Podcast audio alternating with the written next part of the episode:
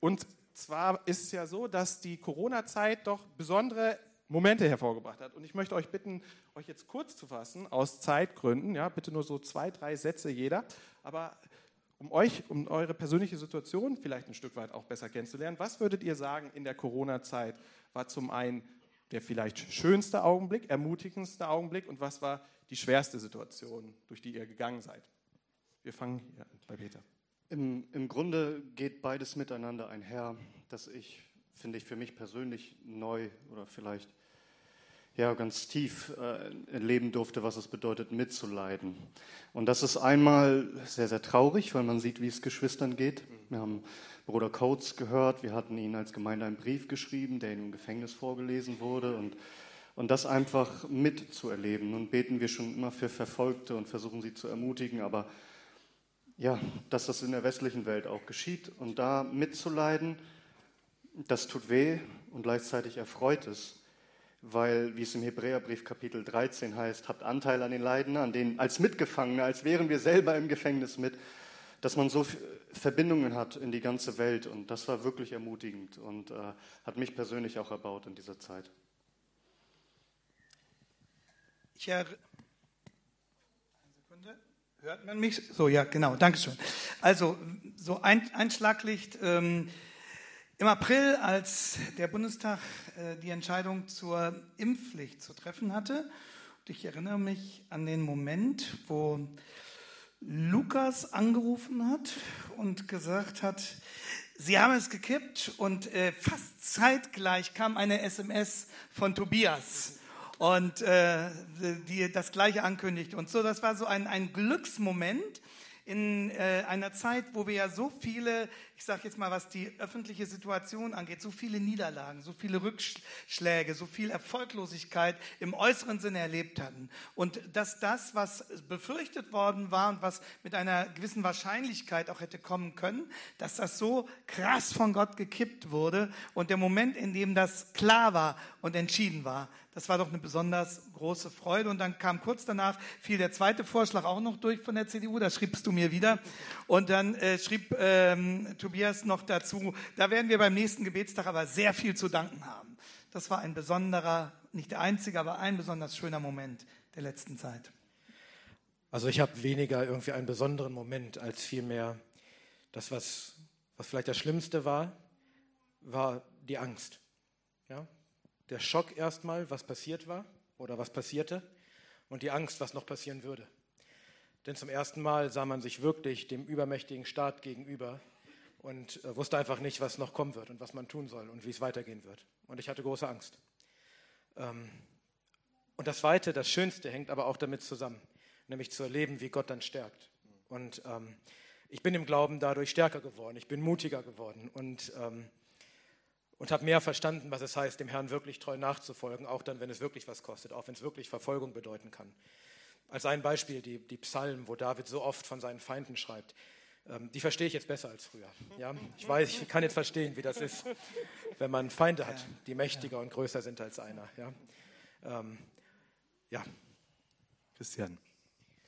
Ja, vielleicht fange ich mal mit dem Negativen an. Der dunkelste Moment meines Lebens in dieser Zeit war, als mich Geschwister anriefen, die Menschen in ihrer Familie nicht begleiten durften beim Sterben. Das fand ich un unmenschlich, was da abgegangen ist. Und was ich genauso traurig fand, war das Verhalten einiger Christen gegenüber unseren Geschwistern, die in Pflegediensten oder im medizinischen Bereich tätig sind und die überhaupt gar keine Empathie hatten was das bedeutet für, für unsere Geschwister. So unter dem Motto, dann sollen sie sich doch einen anderen Beruf suchen. Das hat mich echt erschüttert, das erschüttert mich auch heute noch. Das waren wirklich ganz dunkle Momente. Und ich kann mich dem anschließen, ähm, wir wurden ja schon viel verrückt erklärt, dass wir überhaupt beten, dass die Impfpflicht überhaupt äh, äh, zurückgenommen wird. Das wäre doch gar nicht möglich. Das war so ein Moment, wo ich so, der Herr muss sich nicht beweisen, der, der braucht sowas nicht zu machen. Aber das war für mich so, so ein Statement vom Herrn Jesus, als er sagte, Leute, guck mal, ich drehe das Ganze mal um. Und das hat mich unglaublich gestärkt, das möchte ich auch immer so weitergeben, ähm, dass der Herr alles zum Guten umdrehen kann. Und er sitzt und bleibt bis in Ewigkeit am Regiment und da kann nichts dran rütteln. Ja. Amen. Das ist eine gute Überleitung. Bitte. Das ist eine sehr gute Überleitung auch zu der nächsten Frage, nämlich, dass Gott im Regimente sitzt. James Coates meinte ja auch, aus seiner Erfahrung sei es so, dass die Gemeinden, die widerstanden haben, die also kurzzeitig unter Druck erstmal, unter sehr starken Druck geraten sind, dass die eigentlich gestärkt daraus hervorgegangen sind. Deshalb wäre die nächste Frage, Stand März 2020, eure Gemeinde, heute. Was hat sich verändert in dieser Zeit? Ich würde sagen, wir fangen mal gleich bei Christian an, gehen dann weiter zur ERB und landen bei der BEG. Ja, was hat sich verändert? Das ist ja auch eine Gnade. Ich glaube, Not kann beides machen. Man kann verbittert sein, es kann zu Spaltung kommen oder zu, zu Dingen, die nicht so angenehm sind. Bei uns war es so, dass die Not uns zusammengeschweißt hat. Diese ganze Corona-Krise hat uns neu auch herausgefordert, auch vielleicht noch ehrlicher miteinander umzugehen. Ich glaube, was wichtig ist, was wir Christen oft nicht so praktizieren, ist, wir müssen ehrlich miteinander reden. Wenn wir Angst haben, dann müssen wir es auch benennen und nicht die Superhelden spielen. Das ist etwas, ich glaube, das hat uns allen geholfen, viel ehrlicher mit Ängsten umzugehen. Vielen Dank. Ja, und zu ERB Frankfurt ist es so, dass ich ähm, dem Herrn sei Dank sagen kann, dass die Zeit der Distanz, der Distanzierung, genau das Gegenteil bei uns bewirkt hat und es ein, ein Zeit, eine Zeit des Zusammenkommens war in der Hinsicht, dass ich sogar sagen kann, der Bruderkuss wurde eingeführt bei uns.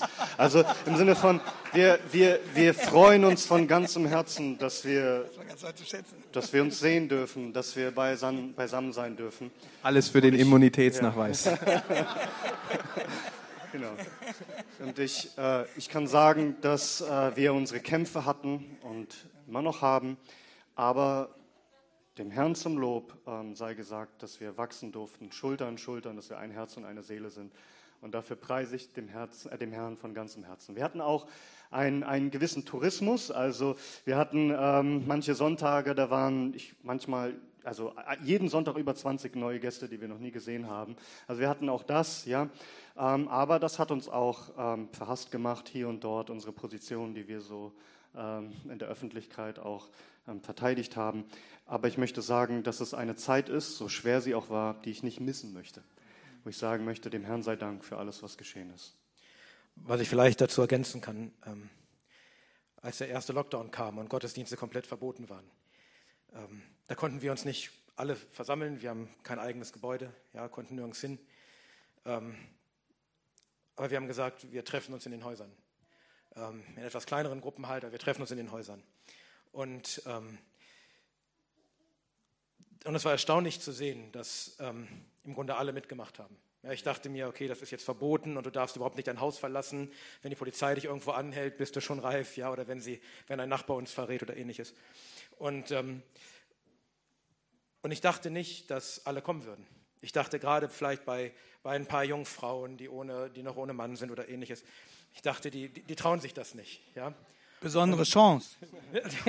Auch das? genau. Ähm,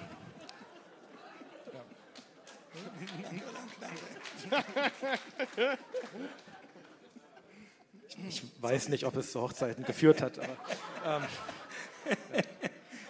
aber das war einfach ermutigend zu sehen, dass wir eine Gemeinde sind, wo wirklich alle gleich denken und wo alle bereit sind, Risiken einzunehmen und und vielleicht irgendwelche Strafen zu zahlen und so weiter. Aber alle bereit sind, das auf sich zu nehmen, um sich zu treffen um, und, und Gott Gottesdienst zu feiern.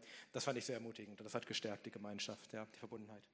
Ja, das kann ich nur bestätigen. Und dass wir als Gemeinde in solchen Phasen lernen, dass es keine Entscheidung ohne Risiko gibt. Und äh, dass sich sozusagen die Gemeinde dann bewährt, wenn es jetzt wirklich drauf ankommt und man nicht einfach so auf äh, vorgestanzten, sicheren Wegen gehen kann, sondern es ist eine Risikosituation da. Wir zittern alle. Wer wird möglicherweise kommen und uns kontrollieren am nächsten Sonntag? Werden wir den Anwalt anrufen müssen? Und dann aber, das, das schmiedet auch nochmal sehr zusammen, dieses gemeinsame Fiebern. Und wir können Gott wirklich nur so dankbar sein. Wir, wenn man jetzt, äh, um deine Formulierung aufzunehmen, 2020, äh, März äh, und, und heute, Wir haben dadurch erst unseren Livestream bekommen. Den hatten wir vorher nicht. Und wie viele Geschwister wir durch den Livestream erreichen dürfen, ist für uns selbst einfach ein einziges großes Wunder. Und wir, wir bekommen doch so viele ermutigende Rückmeldungen. Dankeschön. Das ähm, zähle ich auch dazu.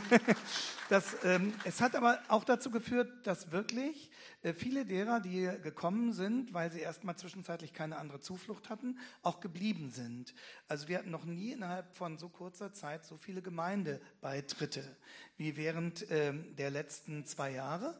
Und es hat sogar dazu geführt, ich darf, die, ich darf die Zahl hier ruhig mal sagen, wir haben 70.000 Euro für den Prozess zu zahlen gehabt, dass wir, äh, also für die diversen Prozesse, aber dass Gott uns versorgt hat, dass wir immer schwarze Zahlen schreiben durften und dass wir auch in finanzieller Hinsicht ähm, besser dastehen als vor zwei Jahren. Also ich kann nur bestätigen, ja, ganz, ganz herzlichen Dank allen, die da äh, auch dazu beigetragen hatten. Und John MacArthur hat das gesagt, und das kann ich in unserer kleinen Dimension, aber aus unserer kleinen deutschen Perspektive, aber doch bestätigen, das war das wirkungsvollste Gemeindeaufbauprogramm, was ich jemals erlebt habe. Ja, und an, um da noch etwas beizusteuern, einfach wie Gott diesen Druck nutzt. Äh, ich habe eben gerade mit einem Bruder sprechen dürfen, die in Lage mit einer ganz kleinen Gemeinde angefangen haben, der Peter Triediger, und die dann total unter Beschuss geraten sind.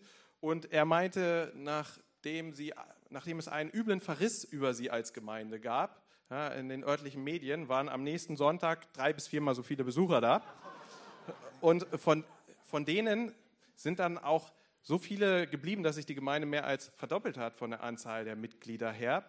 Und die Gemeinde durfte auf den Weg bringen, die Initiative Wir schließen kein aus. Also das war deren Initiative und davon durften auch wir alle profitieren und Sie wahrscheinlich auch, weil wir alle deutschlandweit ermutigt worden sind. Und insofern dürfen wir sehen, wie Gott doch äh, durch diesen Druck auf die kleine lokale Ortsgemeinde gewirkt hat, dass nicht nur die Gemeinde selber gesegnet wurde, sondern wir alle und wir verbunden sein durften. Also insofern auch dafür nochmal herzlichen Dank, Peter.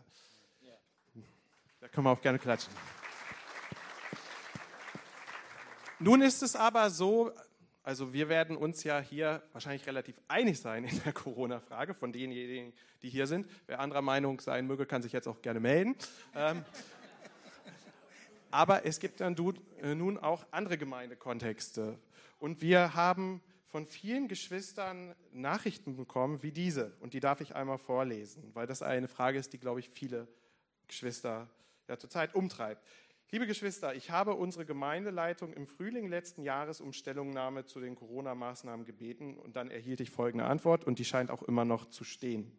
In unseren Gemeinden befinden sich Personen mit unterschiedlichen Ansichten zu gesellschaftlichen, politischen Themen. Das ist jetzt die Antwort der Gemeindeleitung. Wir sehen es nicht in unserem Verantwortungsbereich als Präsidium, also Ältestenschaft, zu politischen Themen eine Stellungnahme oder Meinung abzugeben, wenn es nicht um Themen geht, wo es einen eindeutigen biblischen Befund dazu gibt. Gerade als Christen muss es uns möglich sein, unterschiedliche Meinungen stehen zu lassen. Das war dann die Antwort, schreibt der Fragesteller. Ist das biblisch gerechtfertigt? Das klingt eher wie ein Politiker, oder? ja. ja, also dann bitte fang du doch an mit der Beantwortung. Ähm, nun, nun, verstehen wir, was diese Antwort bewirken soll. Einfach, dass das verschwiegen wird und dass wir sagen, wir sind eine Einheit, obwohl da vielleicht auch keine Einheit da ist. Aber mal ganz abgesehen davon ist es nun mal eine Realität, was alle betrifft in der Gemeinde. Es ist ein Thema, es ist etwas, wo wir Orientierung brauchen. Und, und da möchte ich klar widersprechen, es ist ein theologisches Thema. Es betrifft so viele Bereiche unseres Lebens, ob, wie wir dort Gott ehren, wie wir ihn verehren und was der Gemeindegottesdienst, ähm, ja, wie er aussehen soll. Also ja, kaum etwas hat uns so theologisch auch herausgefordert in der letzten Zeit wie diese Krise. Von daher würde ich da ähm, eindeutig widersprechen. Ja, ich denke, das generelle Missverständnis ist, dass Politik nicht theologisch sei. Ähm, das gilt generell, ganz besonders bei Corona, aber generell. Das heißt, Politik beschäftigt sich damit, Gesetze zu machen, um das zu regeln, was der Staat für gut findet, was er fördern will, und das zu verbieten, was der Staat für schlecht findet ähm, und, und ja, möglichst beseitigen will. Das heißt, bei, bei Politik geht es immer um Moral. Es geht immer um die Frage, was ist gut, was soll der Staat fördern, was ist böse, was soll der Staat verhindern. Und das ist eine theologische Frage. Ähm, ja, es, wie gesagt, es gibt keine Neutralität. Ja? Ähm, das ist eine theologische Frage, was Moral ist, was gut und böse ist. Deswegen gibt es überhaupt gar keinen, ich glaube, es gibt gar keinen Bereich der Politik, wo man sagen würde, ja, das ist überhaupt nicht theologisch. Sondern selbstverständlich, da, wo es um Moral geht, um die Frage von Gut und Böse geht, da ist auch eine theologische Frage. Und natürlich umso mehr, wenn es politische Themen betrifft, die wirklich in das gesamte Leben eingreifen. Länge der Grünphasen von Ampeln in der Lokalpolitik? ja, sehr, sehr, theologisch. ja, äh, man kann auch bestimmte Steuerregelungen oder anderes nehmen. Also ich denke, ähm, es gibt einen Bereich der Politik, der uns besonders betrifft, und das ist der Bereich, wo es um Weltanschauungsfragen geht. Ähm, dort eben, wo der Staat immer religiöser wird und ähm, Dogmatik vorschreiben will, die das Leben der Einzelnen betrifft. Normalerweise, wenn der Staat seine Aufgabe richtig wahrnehmen würde, müsste er dafür sorgen, dass wir ordentliche Straßen haben, saubere Schulen, dass es Möglichkeit gibt, äh, freie Initiativen zu entfalten und äh, dass diejenigen, die aus bestimmten Gründen am Existenzlimit sind, nicht in Armut versinken. So, das müsste der Staat regeln, aus einem anderen müsste er sich raushalten. Aber ähm, je mehr der Staat eben selber Lebensgestalter sein will und für Weltanschauung und Religion eintritt, umso mehr bricht er damit in den Bereich der Kirchen ein und äh, fordert uns gewissermaßen auf unserem eigenen Feld heraus. Und äh, viele äh, haben denken, wenn ein Politiker handelt, ist das politisch äh, und nur politisch. Mhm. Aber sehr vieles von dem, was Politiker tun, ist in hohem Maße religiös. Und die Aufgabe der Gemeinde ist, das zu erkennen und zu sagen, stopp, du betrittst unser Terrain. Hier hast du nichts zu suchen. Wir diskutieren gerne mit dir, wir wollen dich missionieren und wir wollen ähm, dir sagen, was deine Aufgabe ist als Staat, aber nicht uns vorzuschreiben, was eine gute Ethik für Sexualmoral ist. Was, ja. Und vielleicht noch einen anderen Punkt. Die Frage begann ja damit, dass gesagt, oder die Antwort begann damit, dass gesagt wurde, ja, viele bei uns haben einfach verschiedene Meinungen. Das muss man so akzeptieren. Und das gilt bestimmt in ein paar Bereichen, ja, die nicht so wichtig sind.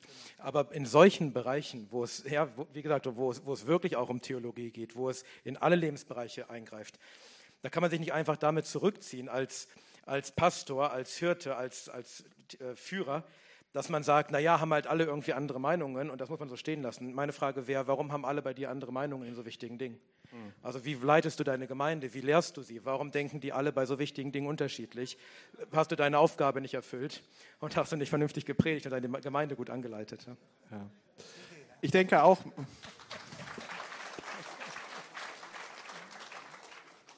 Christian, noch du was oder dazu? Nö? Ja, ich glaube einfach so eine Aussage wenn ich jetzt böse bin, es gibt so ein Sprichwort, ähm, man kann nicht duschen, ohne nass zu werden. Ich glaube, wir haben verlernt, auch in der Gemeinde Jesu gesund zu streiten. Also wir müssen über Dinge auch das ausdiskutieren. Und ich glaube, das machen viele Gemeindeleiter falsch, dass sie es totschweigen und sich da rausziehen. Und ich glaube auch, dass viele einfach sich das ein bisschen einfach machen. Die sagen, wir schweigen das Ding tot und dann wird schon irgendwie weitergehen, weil sie vielleicht Angst haben, dass Maßnahmen oder Dinge auf sie zukommen, die unangenehm werden. Das ist meine persönliche Meinung, weil ich einigen Leuten weiß wie die theologisch aufgestellt sind. Und ich nehme ihnen das einfach nicht ab, dass er das theologisch nicht durchschaut, sondern meines Erachtens ist es ein Stillschweigen, um schön dem Staat konform zu gehen und schwierige Maßnahmen aus dem Weg zu gehen. Das ist meine persönliche Meinung. Bevor ich da nochmal nachhake, weil das auch eine Frage war, vielleicht noch kurz zu der Frage. Jemand Kluges hat mal gesagt, es gibt ja eine Trennung zwischen Staat und Kirche und die kann in beiderlei äh, Richtungen überschritten werden. Genau. Es kann quasi die Kirche sich in staatliche Angelegenheiten einmischen, ja, wenn wir jetzt sagen, wir fordern das und das Rentensystem. Aber es kann auch umgekehrt sein. Der Staat sagt, so und so hat der Gottesdienst abzulaufen. Und spätestens dann ist das, was der Staat macht, automatisch theologisch, weil er sich auf dem theologischen Spielfeld befindet. Wenn es darum geht, wie wir den Gottesdienst feiern, wie wir einander begegnen, dann ist es automatisch eine hochtheologische Frage. Und diese ganze Argumentation der Gemeindeleitung in diesem Falle funktioniert darüber, dass gesagt wird, alles, was Corona und die Maßnahmen betrifft, ist keine theologische Frage. Und das stimmt einfach nicht. Äh, weil es eine theologische Frage ist, allein schon deshalb, weil der Staat sein staatliches Spielfeld verlässt und ins theologische Spielfeld eingreift. Und in dem Falle sind auch nicht die Gemeinden die Bösen, die sich gegen diesen Eingriff des Staates wehren, sondern man muss sagen, das Problem liegt beim Staat, der übergriffig wird, nicht bei den Gemeinden. Und man kann dazu, denke ich, auch noch gut beitragen, dass man sagt, wir zwingen niemanden zu kommen. Ja, jeder, der in den Gottesdienst geht, ist freiwillig da und niemand wird gezwungen, dies zu tun. Und insofern weiß auch jeder, der in den Gottesdienst geht, worauf er sich einlässt und mit welcher theologischen Gestaltung des Gottesdienstes er zu rechnen hat. Genau. Und das sieht man ja schon daran, wenn der Staat sagt, beispielsweise das nackte Leben zu retten ist das höchste Ziel. Schon das ist eine höchst philosophisch weltanschauliche Aussage, wie ja Giorgio Agamben gezeigt hat. Um jetzt anzuknüpfen bei dem, was du gesagt hast, Christian, das ist auch eine Frage, die vermehrt kam. Und ich glaube, das ist eine ernste Frage, die muss man, glaube ich, äh, die, die darf man nicht abtun. Viele Geschwister und wir selber erleben das alle. Wir sprechen mit Leuten, denen wir vertrauen, wo wir sagen, da ist eigentlich auch eine geistliche gemeinsame Basis da. Und dann merken wir in der ganzen Corona-Frage geht es komplett auseinander und da ist eine Angst fast schon. Woher kommt das und was kann man dagegen tun? Was denkt ihr?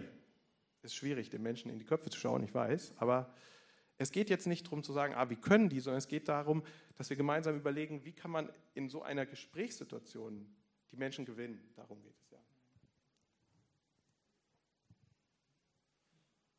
Schwierige Situation. Ähm, ich denke, es, es, hilft immer zu sagen, pass mal auf, worin sind wir uns einig? Und ähm, was, was, was, was ist unsere Gemeinsamkeit? Das trennt uns nicht als Christen. Aber dann zu fragen, wie, wie kommst du eigentlich zu deiner Position? Und äh, in vielen Fällen ist es meines Erachtens einfach ein, eine Abhängigkeit von diesem unheimlichen Druck, den, den der Mainstream macht, ähm, von, von Christen, die es nicht gelernt haben, sich regelmäßig mit dieser weltanschaulichen Dauerbeschallung, die wir ja haben, auseinanderzusetzen. Und ich glaube, man muss einfach versuchen, immer zu erklären, schau mal, das sind meine Argumente. Und dann auch diesen nächsten Schritt zu gehen, zu sagen, schau mal, es ist relevant für, für unseren Glauben. Es ist, es ist relevant doch schon Daran siehst du es, dass einige deswegen keinen Gottesdienst feiern. Ich glaube, man muss äh, freundlich, geduldig reden und zu überzeugen versuchen und deutlich zu machen, was, uns, was uns im Glauben und als Christen miteinander verbindet, ist, dass wir wissen, wir werden allein durch Christus gerettet. Also sola gratia, sola, solus Christus, äh, sola fide und sola scriptura. Das soll bleiben. Und äh, das macht uns zu Geschwistern. Und trotzdem ist es wichtig, auch das, was uns als Christen nicht trennt, ist dennoch wichtig für unser Glaubensleben. Und diese Differenzierung deutlich zu machen, ich glaube, das ist anstrengend, aber lohnt. Ja, vielleicht zwei Dinge. Ähm, zunächst einmal, die Heilige Schrift sagt immer und immer wieder, fürchtet euch nicht. Ja, und Christus ist dazu erschienen, uns auch zu befreien von der Todesfurcht, weil wir unter der Knechtschaft dieser Todesfurcht lebten, unser Leben lang. Und ähm, Paulus schreibt an Timotheus, dass Gott uns nicht einen Geist der Furchtsamkeit gegeben hat. Also war, Gott müsste uns das ja nicht schreiben, wenn wir es nicht nötig hätten. Das heißt, wir alle haben diese Neigung zur Angst. Ja? Auch Männer, die mutig sind, müssen alle bekennen, wir haben Angst. Ja? Deswegen ist es nötig, dass wir uns einander mit Gottes Wort ermutigen, ja, solange wir können. Deswegen ist es ja gerade nötig, dass wir uns versammeln, dass wir uns sehen, Oder dass singen. wir uns in Arm nehmen, ja, und einander zusprechen. Fürchte dich nicht, sei mutig und stark. Wir schaffen das. Wir gehen, der Herr ist mit uns. Das ist, ähm, das ist extrem wichtig. Und die andere Weise, jemanden zu ermutigen, ist selber mutig zu sein. Und ich glaube auch Pastoren zu ermutigen ähm, kann und, und generell unsere Mitmenschen zu ermutigen, das gelingt da, wo wir selber ein Licht sind, wo wir selber aufstehen und wo wir vielleicht die Ersten sind in unserem Umfeld und sagen, das geht nicht, das, das können wir nicht mitmachen, es ist Unrecht und der Herr wird mit uns sein, der Herr wird uns stärken. Und wenn man da ein Vorbild ist, glaube ich, kann man auch anderen helfen, ebenso mutig zu sein.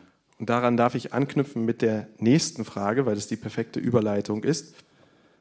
Also viele Geschwister sind in dieser Situation, sie wissen nicht, wie sie mit ihrer Gemeindeleitung umgehen, die eine Stellungnahme verlautbaren hat, wie die eben vorgelesene, ja, jeder seins, aber wir machen die Maßnahmen. Jetzt spricht man mit den Ältesten und merkt, da hat sich eigentlich nicht viel getan. Ja, zwei Jahre später, der Herbst rollt an und eigentlich hat es doch jetzt im Sommer ganz gut geklappt. Irgendwie kommen wir durch den Herbst und naja, sonst machen wir es halt wieder so. Was macht man jetzt? Das ist eine Frage. Wie gehen wir um mit den Ältesten unserer Gemeinde, die immer noch mehr von Angst geleitet werden als von dem Respekt der biblischen Aussagen. Wie, wie geht man dann um mit Ältesten? Man hat mit ihnen gesprochen, man hat in Liebe versucht, sie zu überzeugen. Was kommt dann als nächster Schritt? Jetzt haben alle Angst dazu, was, was Wir sprachen ja gerade von der Furcht. Ne? Genau. Du hast auch länger nichts gesagt, Christian. Du wärst ja, ja, wieder genau, dran. Ja, ja, genau. Ja, ja. Äh, das ist, ähm, ich glaube, grundsätzlich ist es so, ähm, wir stehen letztendlich alle als Christen an allererster Stelle vor unserem Herrn Jesus und nicht vor irgendeinem Menschen. Und wir haben ein Gewissen vom Herrn bekommen und ich glaube, dass es wichtig ist, dass ich als Christ einfach nur das tun kann, was mir der Herr zeigt, was richtig ist. Und ich halte es für biblisch völlig falsch, wenn ich gegen mein Gewissen irgendetwas über Jahre hinweg praktiziere.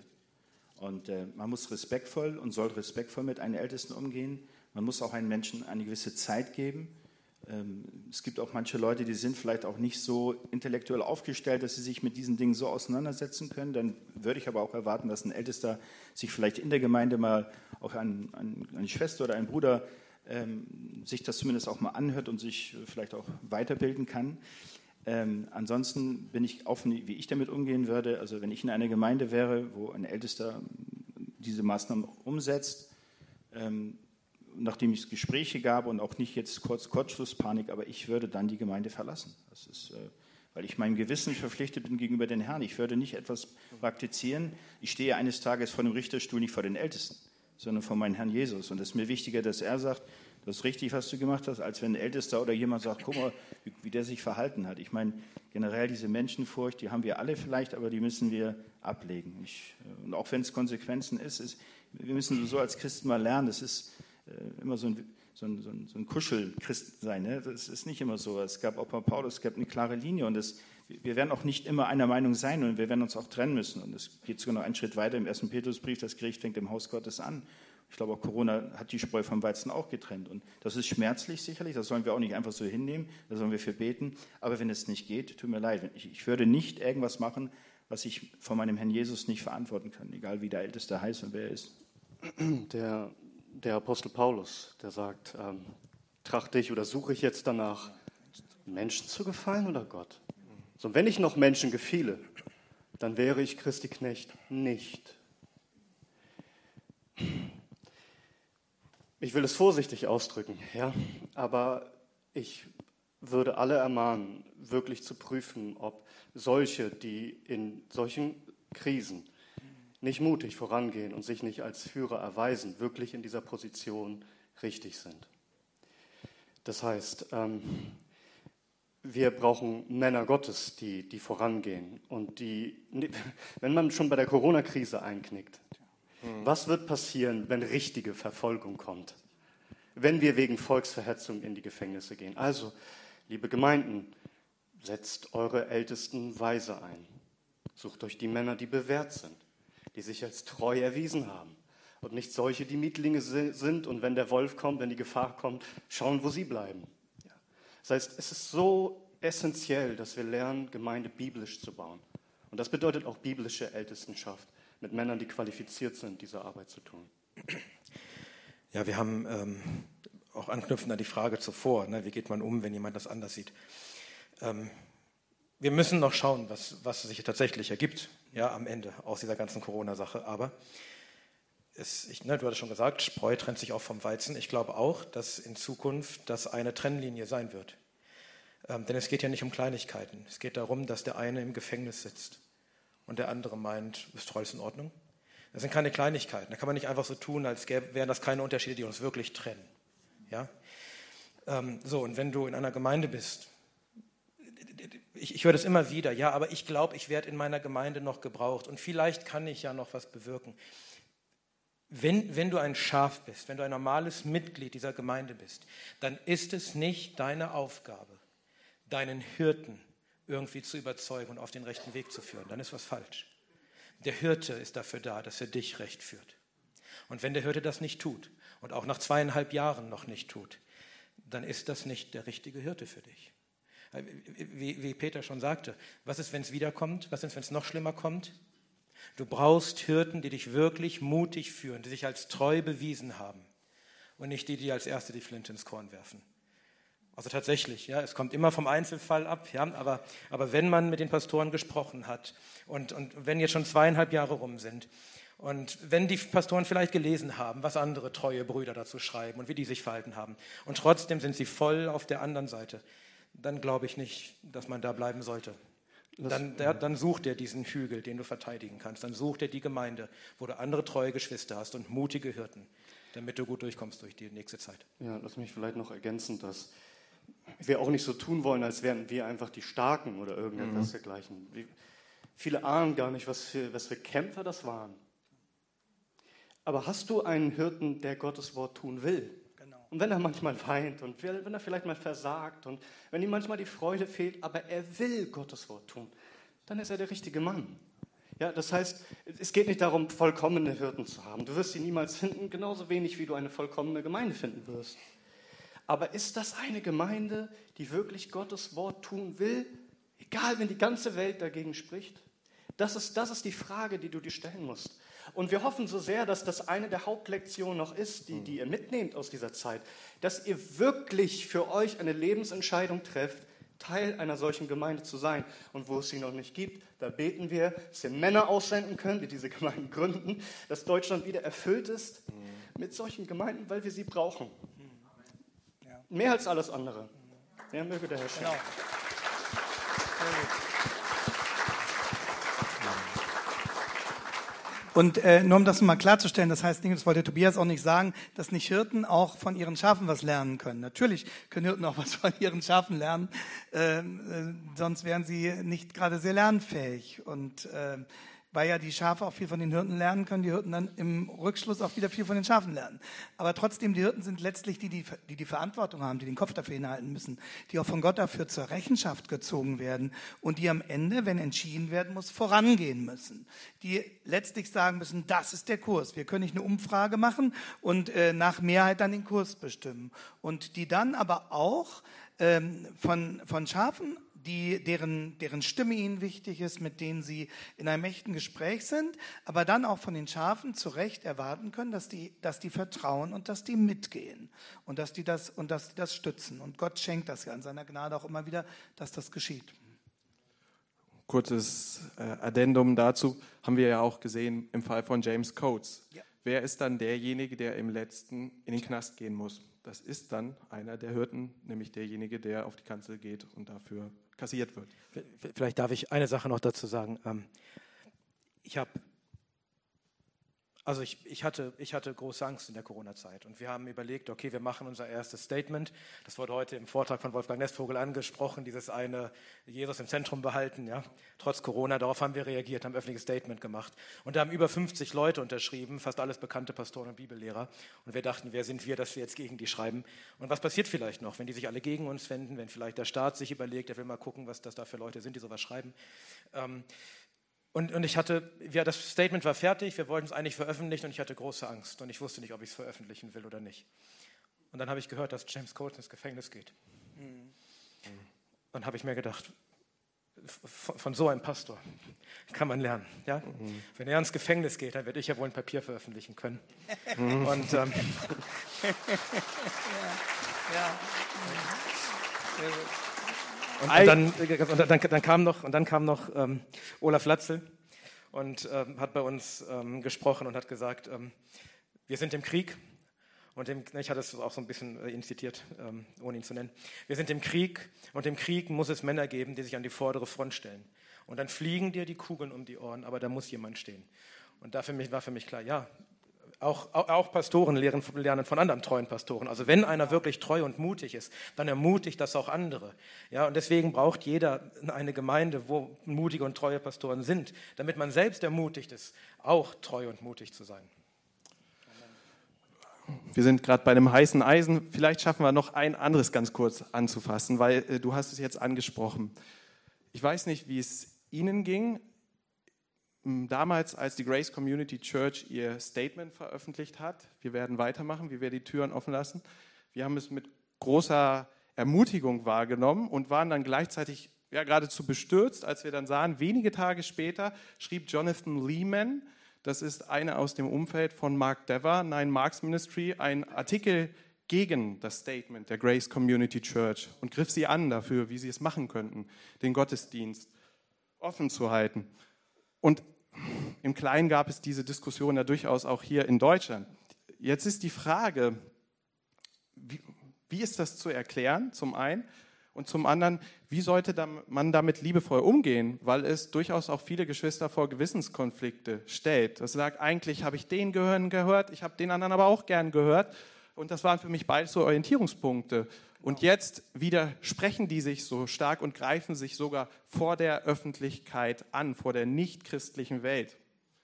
Was macht man damit? Orientiere dich in Zukunft an dem, der treu ist. Hm. Äh, das Problem ist nur, dass die anderen behaupten, sie wären auch treu. Äh, ich, ich, ähm, also meine Antwort darauf wäre, ähm, wir, wir vertrauen ja als Bibelleute der Wahrheit und ähm, wir glauben nicht, dass die Postmoderne recht hat, dass Argumente nichts mehr zählen. Und äh, ich würde immer den Weg einer inhaltlich ganz eindeutigen Sachdebatte gehen und sagen, es geht jetzt überhaupt nicht um irgendwelche Personen.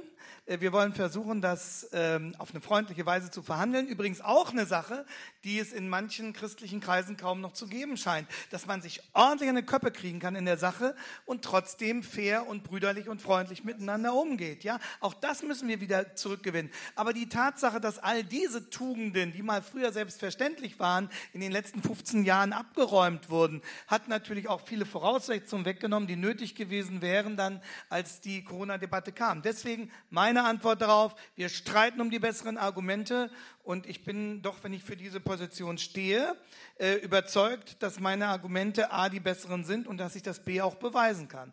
Und deswegen würde ich immer diesen Weg gehen. Wir sagen, lass Deva Deva, lass MacArthur MacArthur sein. Für Deutschland äh, spare ich uns jetzt die Namen, ja. Aber das sind meine Gründe. Und gegen die musste erstmal anstinken. Also ich würde wirklich auch auf die Kraft des Arguments und auf, auf die Überzeugungswucht unserer biblischen Position setzen. Ja. Wir, wir prüfen alles anhand von Gottes Wort.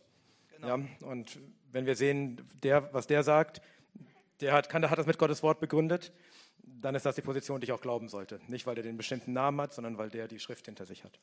Und um Peters äh, Aussage dazu nochmal aufzugreifen, wie gehen wir um, wenn Menschen Furcht haben? Im letzten ist es immer das Gleiche. Es ist das Verweisen auf Gottes Wort, sei es im persönlichen Gespräch, dass wir mit der Bibel in der Hand versuchen, einander zu ermutigen, sei es auf der theologischen Diskussionsbühne, dass es auch darum geht, mit der Bibel in der Hand in Liebe einander zu ermutigen und zu ermahnen. Und dass das dann auch gerade ein Ausdruck davon ist, ja, dass wir uns geschwisterlich schätzen und auch versuchen, gegenseitig dazu zu bringen, Christus so gut zu ehren, wie wir es eben können. Nochmal zu einer äh, sehr dramatischen Frage. Und zwar, das ist auch häufiger vorgekommen, wir haben das auch selber in unserem persönlichen Umfeld mitbekommen, da stirbt jemand an Corona, der wirklich überzeugt davon war, er, er, möchte, er möchte sich einsetzen für den Herrn, er geht dieses Risiko ein, er hat vielleicht eine Vorerkrankung, vielleicht hat er keine und er stirbt wirklich daran. Und dann gibt es diejenigen, die sagen, seht ihr, das hat er davon. Das gab es. Wir kennen einen Fall von einem Gemeindeleiter, der sich wirklich sehr eingesetzt hat und der ohne, ja, äh, ohne Vorwarnung an Corona erkrankt ist, daran gestorben ist. Wie geht man damit um? Das ist auch ein häufiger Vorwurf, der gemacht wird. Ihr leistet solchen Dingen Vorschub durch eure Gemeindepraxis. Also das Erste ist, dass man niemals, wenn jemand stirbt, das ausnutzt, um seine Position zu begründen. Ja, das ist pietätlos. Aber ähm, wir haben nie gesagt, dass man nicht krank werden kann und dass man nicht einen schweren Verlauf haben kann und dass man nicht sterben kann. Wir glauben aber, dass dass unser Leben in der Hand des Herrn ist und dass er, wie die Schrift sagt, schon bevor wir geboren wurden, bestimmt hat, wie lang unsere Tage sind. Das heißt nicht, dass wir unnötige Risiken eingehen. Ja? Wir versuchen den Herrn nicht. Aber unser Leben ist jeden Tag voller Risiken. Wenn wir ins Auto steigen, wie auch immer, ja, wir, wir wissen, meine, mein Leben liegt in der Hand des Herrn. Und wenn er den Lebensodem wegnehmen will, dann wird er das tun. Das heißt nicht, wir gehen, wir gehen un, unsinnige Risiken ein, aber es ist, kein, es ist kein unnötiges Risiko, dem Herrn Gottesdienst zu feiern oder dem Herrn Lob zu singen oder meinem Bruder in den Arm zu nehmen, mhm. sondern das ist Teil des normalen Lebens. Wenn ich tatsächlich krank bin, dann mache ich das nicht, weil ich will meinen Bruder nicht anstecken, ich will ihn nicht in Gefahr bringen. Aber ich kann nicht mein ganzes Leben von Angst bestimmen lassen, dass mich ja jemand anstecken könnte und ich vielleicht daran sterben könnte. Ich ähm, habe gepredigt an dem Grab von einem Bruder, der an Corona gestorben ist. Und er, bin ich völlig von überzeugt, würde sagen, er würde es ganz genau so wieder tun. Weil es ihm das Allerwichtigste ist, dem Herrn Gottesdienst zu feiern und seine Gebote zu halten und ihn zu verherrlichen. Und das tut er nun in alle Ewigkeit. Und ähm, ja, ohne, ohne Leid, ohne Qual preist er den Herrn und ist glücklich. Und ich glaube nicht, dass er sich darüber beschwert. Ja, wir wollen nicht fatalistisch sein Genau. und das alles äh, ja, ne, und irgendwelche unnötigen Risiken eingehen. Aber das, was uns zu tun gebieten, geboten Ja. ist, das tun wir. Und ich würde in so einem Falle aufdecken, dass das eine ganz üble Instrumentalisierung ist. Also wenn jemand durch einen Autounfall ums Leben kommt, sage ich auch nicht, ist das ja davon, dass er Auto gefahren ist. Das muss man erstmal sehen. Zum anderen muss man sagen, medizinisch ist das die Ausnahme. Es ist nicht die Regel. Und äh, es steht nirgendwo geschrieben, dass nicht auch ein Christ mal von einer medizinischen Ausnahmesituation betroffen werden kann.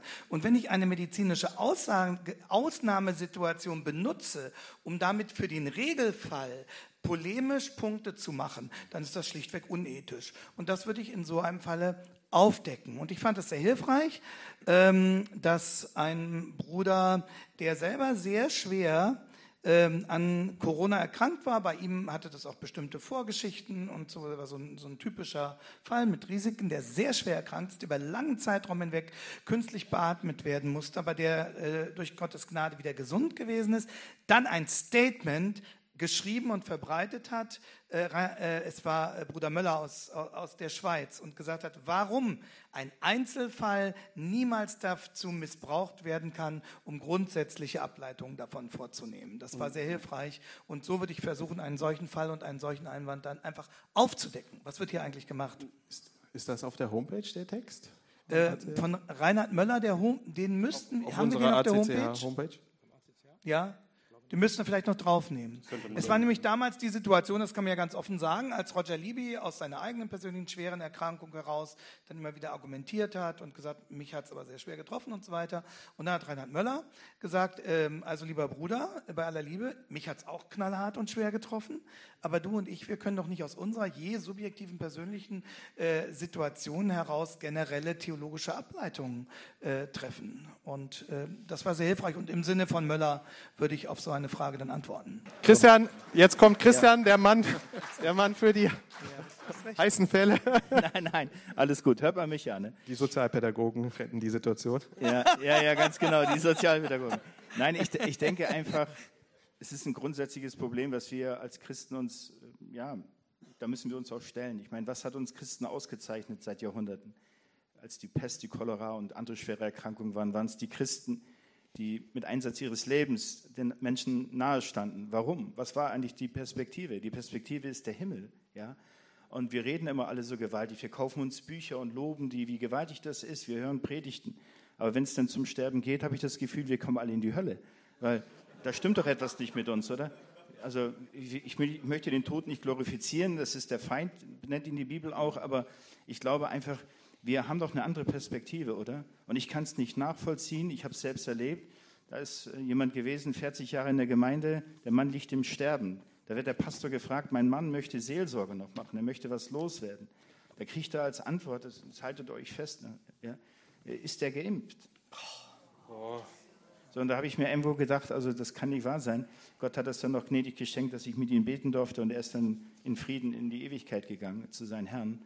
Aber ich glaube, das ist einfach so ein Punkt, wo wir selbst mal uns neu ja, die Frage stellen müssen, was ist eigentlich das Ziel meines Lebens? Und es kann doch nicht sein, dass das Ziel unseres Lebens ist, dass wir hier 120 Jahre leben wollen. Das Ziel unseres Lebens sollte sein, mit der ganzen Hingabe dem Herrn zu dienen. Und wenn der Herr meint, heute Abend sterbe ich, Geschwister, dann habt ihr mich heute Abend das letzte Mal gesehen, dann bin ich morgen beim Herrn.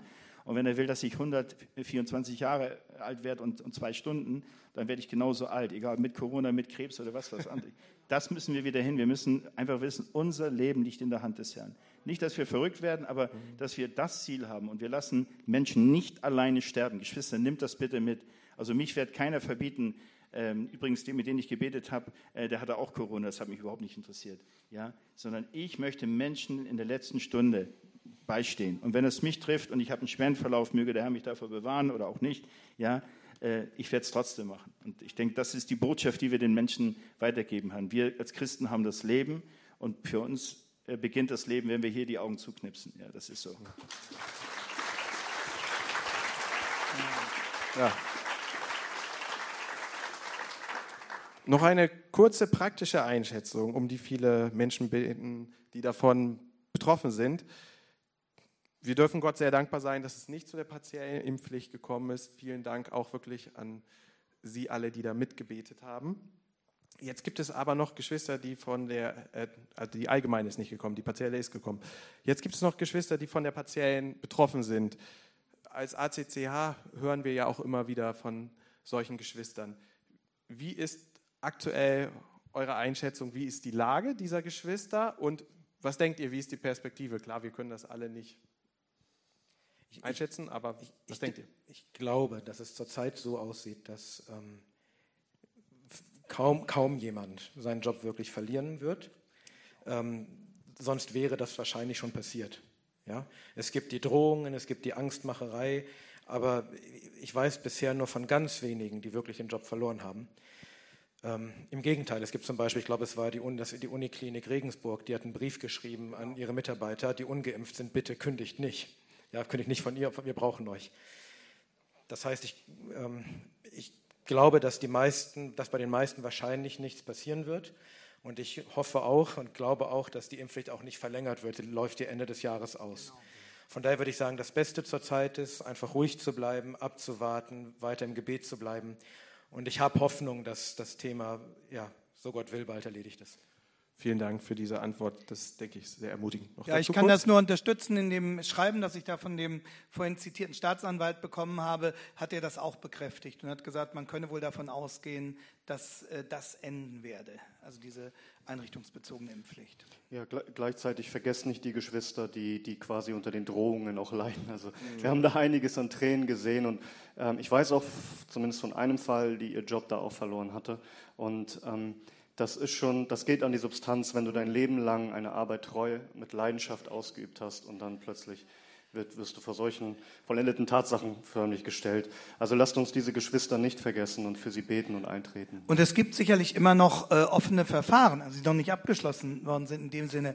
Und deswegen möchte ich nochmal daran erinnern, es gibt noch diese Stelle beim ACCH, die ähm, äh, von Mira Pankratz und von Johanna Denk äh, betreut wird, die also alles sammeln, was an ähm, Mahnschreiben, ähm, bestimmten Konzepten, wie man sich äh, gegen Kündigungsdrohungen wehren kann, da ist und die dann die einzelnen Fälle, die ihnen präsentiert werden, genau sichten und überlegen, was kann man als Vorgehensweise aus diesem Instrumentenkasten, also nicht nur die anderen haben Instrumentenkasten, wir haben auch einen Instrumentenkasten, ähm, das sind unsere Maßnahmen, unsere Gegenmaßnahmen, wie kann man sozusagen aus unserem Instrumentenkasten dann jeweils die beste Lösung finden und diese Stelle gibt es noch, Johanna sitzt da vorne, Mira ist auch da, also die tun weiter ihre Arbeit und wenn sie, wenn sie solche Leute kennen, die davon betroffen sind oder selber, schreiben Sie an den ACCH und die beiden werden weiterhin versuchen, die beste juristische Lösung zu finden. Also diese Unterstützung gibt es noch. Und an der Stelle nochmal ganz herzliches Dankeschön an Johanna und Mira.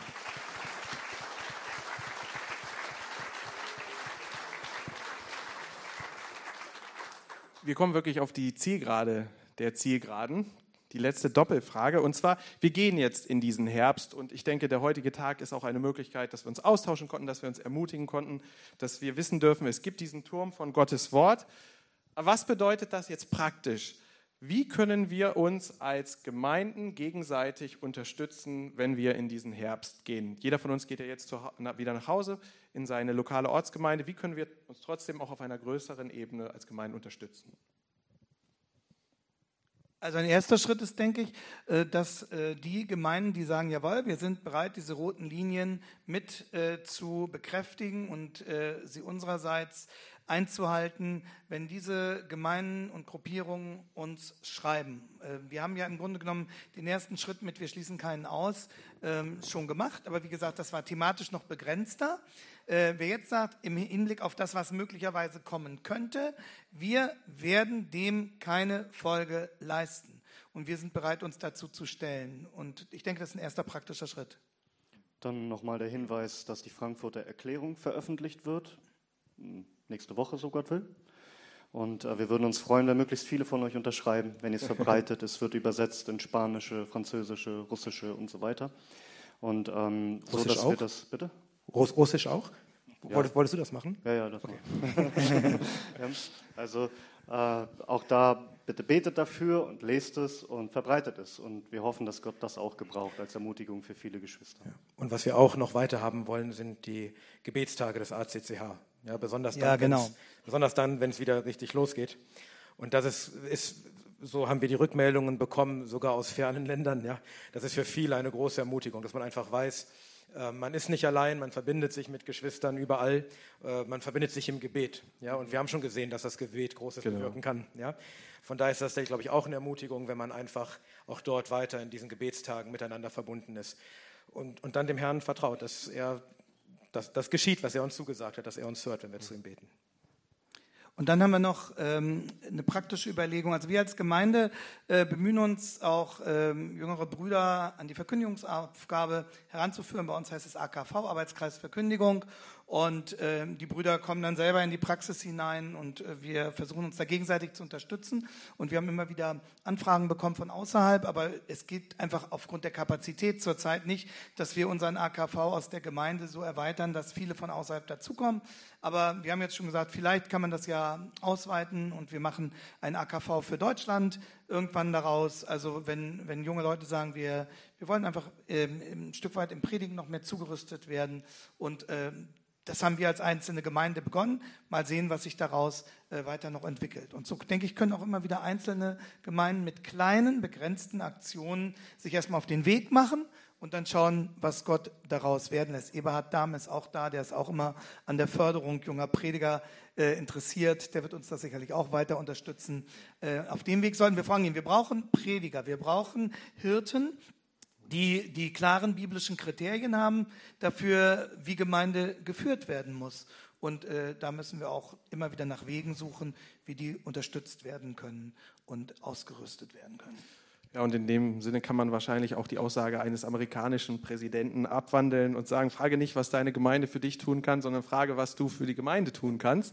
Äh, Und äh, dass es entweder die lokale Ortsgemeinde ist, dass man seine Pastoren, die Gemeindeleitung unterstützt in der, ja, in der, in der geraden Verkündigung, in der klaren Ausrichtung oder dass man eben auch bereit ist, sagt, wir machen mit, wir wollen neu gründen, ne? wir schließen uns zusammen und da kann wirklich jeder Einzelne zählt, jeder Einzelne kann seinen Beitrag dazu leisten. Letzte Frage. Ist ein Szenario, mit dem wir wahrscheinlich alle, wenn wir in den Oktober gehen, spätestens in den November gehen, konfrontiert werden. Nicht nur als Pastoren, sondern jeder einzelne von uns. Ihr seid in der Gemeinde.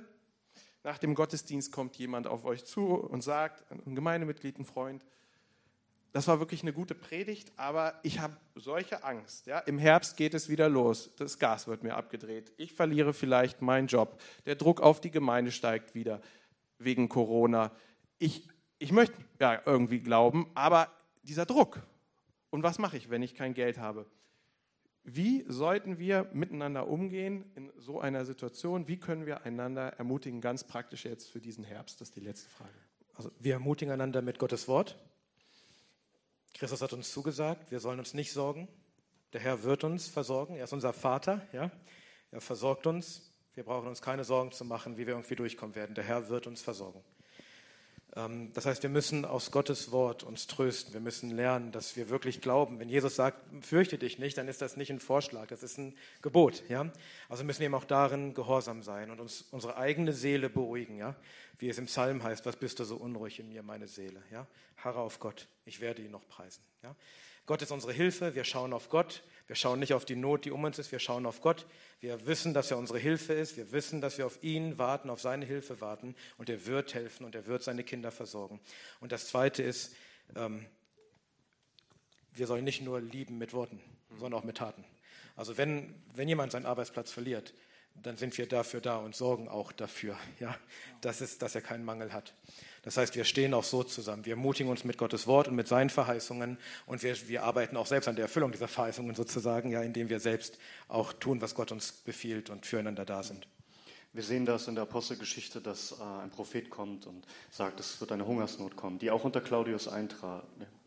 Und da ist ganz interessant, wie die Gemeinde in Antiochia darauf reagiert. Sie fragt nicht, wie können wir Kornspeicher für uns anlegen oder so. Sie fangen an, Geld zu sammeln, weil sie den Heiligen in Judäa helfen wollen.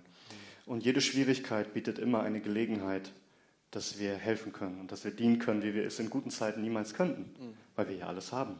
Von daher ähm, sind solche Zeiten, wo Kämpfe da sind, wo Not da sind, wo auch mancher Mangel da ist, ähm, nützlich, dass wir die Liebe zeigen können, wie wir es sonst nie tun können. Denn Christus sagt, an der Liebe, die wir zueinander haben, wird erkennbar, dass wir seine Jünger sind. Ja, wird die Welt es erkennen.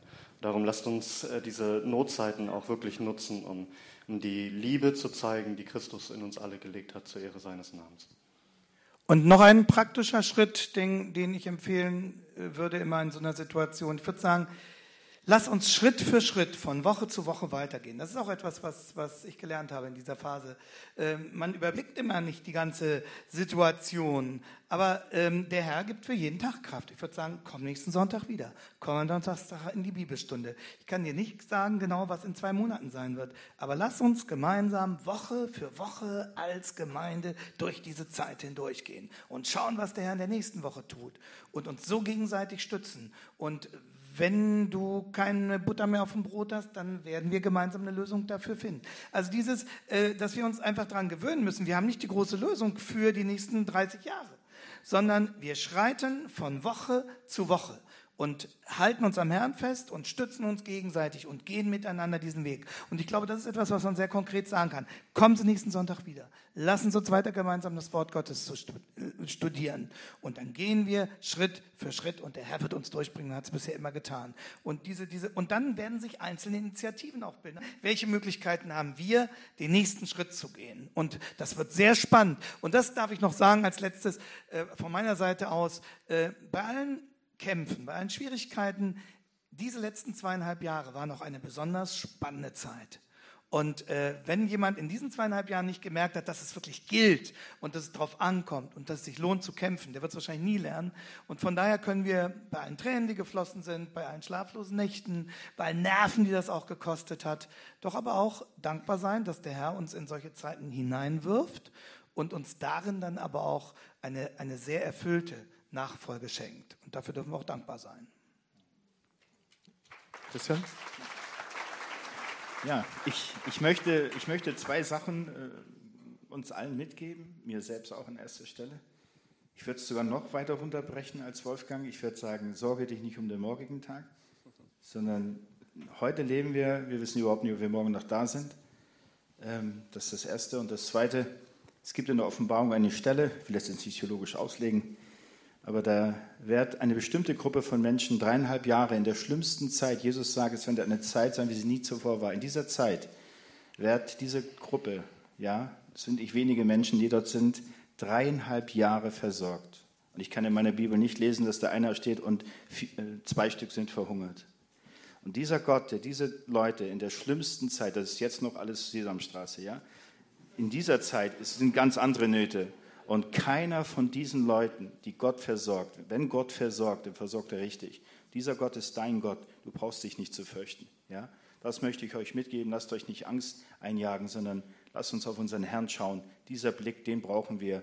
Und ich kann in meiner Bibel noch nie entdecken, dass Leute, die sich auf ihn verlassen haben, dass der Herr sagt, tut mir leid, ich bin mit meinem Latein am Ende, ich kann dir jetzt nicht helfen. Das gibt uns der Teufel ein, aber auf den wollen wir nicht hören, sondern auf Jesus. Also darf ich zusammenfassen, es sind dann in diesen wirklich seelsorgerlichen Situationen eigentlich die Basisdisziplinen. Genau. Wir sprechen uns das Wort Gottes zu mit der Bibel in der Hand.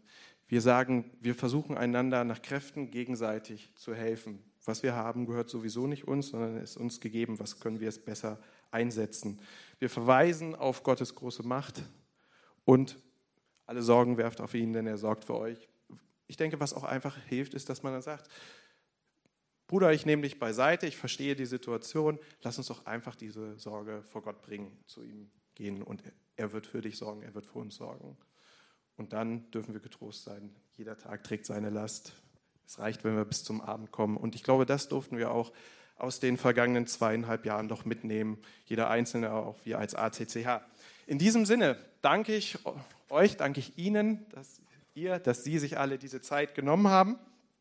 Und ich denke, was wir mitnehmen dürfen, ist doch, dass wir sehen dürfen in allen diesen kleinen Fragen, wenn wir auf Gott blicken, dann, wenn wir auf den Turm seines Wortes steigen, dann sehen wir von Tag zu Tag, er wird uns durchbringen. Und in Korinther 1, in, in Korinther 15, Entschuldigung, 15, Vers 52 dürfen wir noch eine weitere Perspektive sehen, wo Steve Lawson einmal drüber gesagt hat, wenn das uns nicht motiviert, dann weiß ich nicht, was uns noch motivieren soll. 1. Korinther 15, 52. Plötzlich in einem Augenblick zur Zeit der letzten Posaune, denn die Posaune wird erscheinen und die Toten werden auferweckt werden, unverweslich und wir werden verwandelt werden. Und wir werden mit Christus sein. Und daraus folgt dann die Ermutigung am Ende von 1. Korinther 15, 57, Vers 58. Gott aber sei Dank, der uns den Sieg gibt durch unseren Herrn Jesus Christus. Darum, meine geliebten Brüder, seid fest, unerschütterlich, nehmt immer mehr zu in dem Werk des Herrn, weil ihr wisst, dass eure Arbeit nicht vergeblich ist in dem Herrn. Und in diesem Sinne dürfen wir alle gestärkt wieder an unsere Gemeinden gehen und ich darf damit an Peter übergeben zum Abschluss. Dankeschön.